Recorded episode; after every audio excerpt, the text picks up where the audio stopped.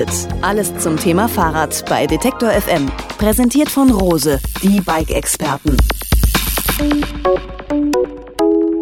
Der Nabendynamo versorgt Fahrräder mit Bordstrom. Wir haben gerade schon ein bisschen was dazu erfahren von dem Mann, der es miterfunden hat. Es braucht also nicht mehr als den Menschen, der in die Pedale tritt und schon lässt sich dank des kleinen Helfers im Vorderrad elektrische Energie erzeugen.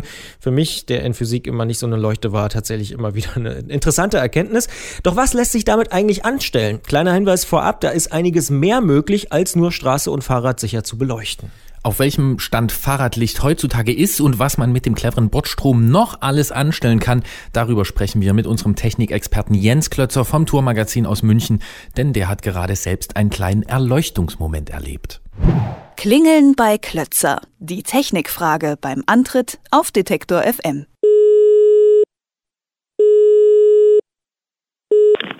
Tourredaktion Jens Klötzer, schönen guten Tag. Hallo Jens. Hallo. Vor ein paar Tagen hast du mir gesagt, dass du gerade ein äußerst positives Nabendynamo-Erlebnis gehabt hast. Was ist passiert?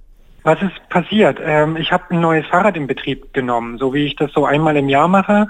Diesmal aber äh, für meine Verhältnisse eine Besonderheit. Ich habe mir ein neues Stadtrad aufgebaut, so mit Schutzblechen und Gepäckträger und eben mit ordentlichem Licht. Ähm, man muss dazu sagen, dass so meine letzten Dynamo-Lichterfahrungen so aus der Seitenläuferzeit äh, stammen mit Halogenfunzeln und das war halt immer irgendwie Mist. Und lange Zeit habe ich dann so batteriebetriebene LED-Leuchten benutzt, weil die einfach heller und praktischer waren. Aber da gab es auch immer dieses Batterie-Akku-Problem, dass man die halt laden muss und dass man die auch ständig irgendwie vergessen hat oder verloren oder dass sie halt geklaut worden sind.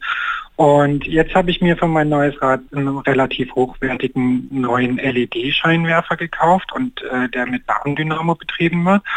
Und äh, ich muss sagen, das hat mich auf der ersten Nachtfahrt dann schon echt umgehauen. Also das Ding hat eine super Leu Ausleuchtung, nah wie fern. Äh, das ist so asymmetrisch, dass die, der Fahrbahnrand besser ausgeleuchtet wird. Es hat ein Standlicht, das auch noch leuchtet, wenn man an der Ampel steht und so.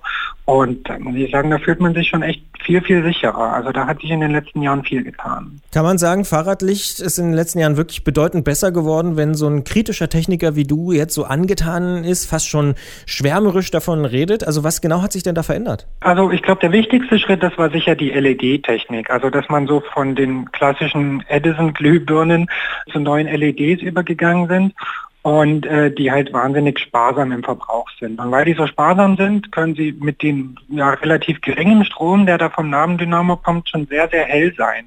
Beziehungsweise umgedreht, so Akkuleuchten, die halten halt auch länger mit so LED-Lampen. Und darauf aufbauend wurden halt auch die Scheinwerfer immer besser, ja, mit so angepassten Reflektoren und Streuscheiben und so weiter. Das sieht alles ein bisschen anders aus als früher.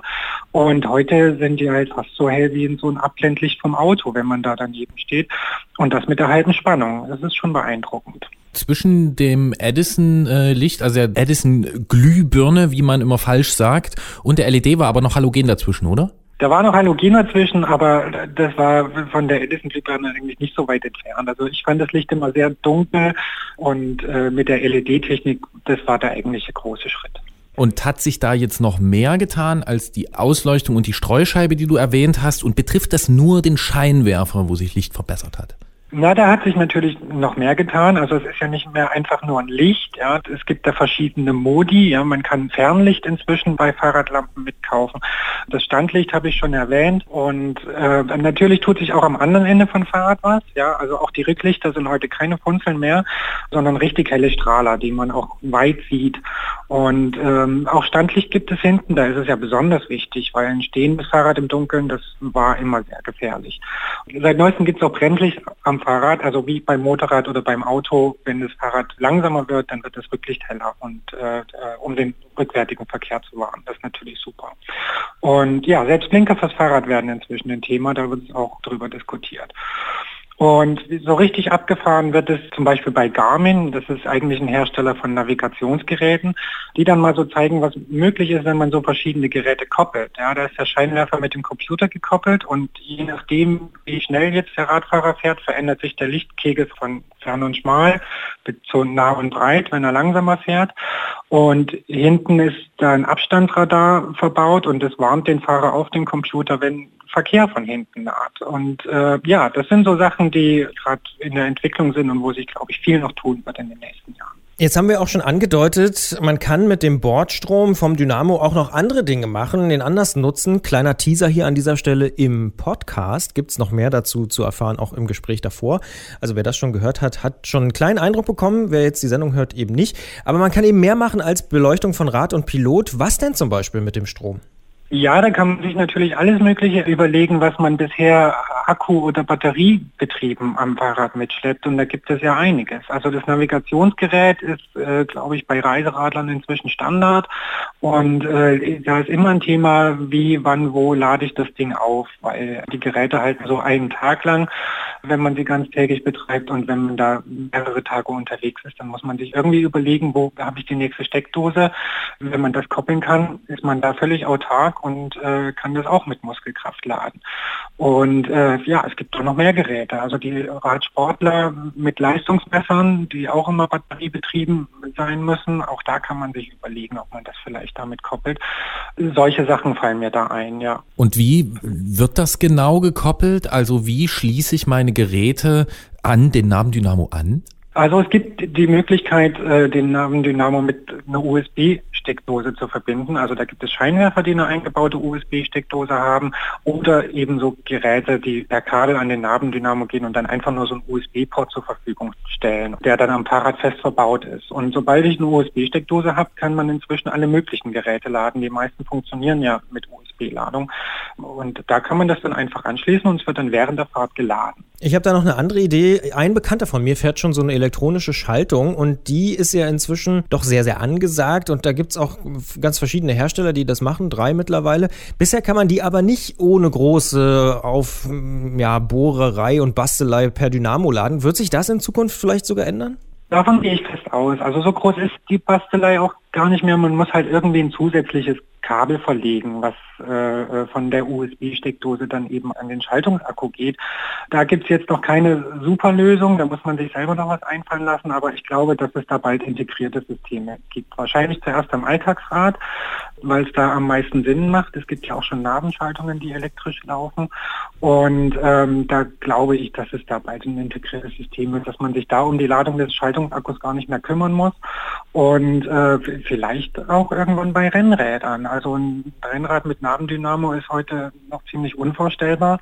Aber wenn es den praktischen Nutzen hat, dass ich eine elektrische Schaltung habe und mich aber gar nicht mehr um die Ladung kümmern muss, könnte ich mir vorstellen, dass es da auch funktioniert, ja. Da bin ich also meiner Zeit voraus, weil an einem Rennrad zumindest, da dreht sich bei mir ein Nabendynamo. Aber das nur nebenbei, als ich heute früh schnell im Supermarkt war, da habe ich gesehen, Dominosteine sind schon da und Spekulatius. Also habe ich mir gedacht, Weihnachten ist auch nicht mehr weit. Und deswegen jetzt meine Frage an dich. Was würdest du dir denn wünschen? Was wäre die cleverste Lösung für Bordstrom vom Nabendynamo, die bei dir noch auf dem Wunschzettel steht? Also es gibt ja schon sehr viel und äh, es gibt, wir haben ja auch schon angesprochen, man könnte sehr viel machen, wenn man so ein bisschen bastelt. Was ich mir wünschen würde, wäre, glaube ich, eine bessere Integration. Also dass man so ein integriertes System hat, wo man mit dem Nabendynamo sein Computer, sein Licht, sein Schaltungsakku, äh, sein Leistungsmessgerät, was auch immer da alles im Rad verbaut ist, quasi alles lädt und äh, dann aber auch das alles aus einer Hand bedienen kann. Also dass ich auf dem Computer das Licht anschalte, den Ladezustand der verschiedenen Akkus mir angucken kann. Es gibt ja schon ganz schöne Ideen so von so ein paar Visionären, die dann zum Beispiel auch Schaltungen mit Leistungsmessgeräten koppeln, um immer den richtigen Gang zur Verfügung zu stellen, also eine Automatikschaltung zum Beispiel. Solche Ideen finde ich ganz schön und auch die Idee von Garmin, damit das Licht mit dem Computer zu koppeln, finde ich ganz schön. Aber das sind alles noch so Insellösungen, die noch nicht so richtig zusammengehören. Und wenn es da so ein integriertes System gibt, das fände ich, äh, wäre eine schöne Entwicklung für die Zukunft, dass das Fahrrad irgendwann auch auf Augenhöhe mit dem Auto ist. Das sagt Jens Klötzer vom Tourmagazin aus München, der sich über die Möglichkeiten des eleganten Bordstromverbrauchs am Fahrrad so seine Gedanken gemacht hat und uns dankenswerterweise auch daran hat teilhaben lassen. Wir sagen wie immer vielen Dank für das Gespräch und wir hoffen, weil wir ihn diesmal unterwegs erwischt haben, dass vielleicht auch die nächste Funkzelle ein bisschen mehr Strom noch bekommt und die bessere Verbindung dann äh, zustande kommt. Deswegen ein bisschen Entschuldigung an alle Hörer, dass die Verbindung diesmal nicht ganz so gut war wie sonst gewohnt mit Jens Klötzer. Dankeschön, Jens. Ich danke euch. Wir brauchen die Nabendynamo betriebene Funkzelle. Tschüss. Tschüss.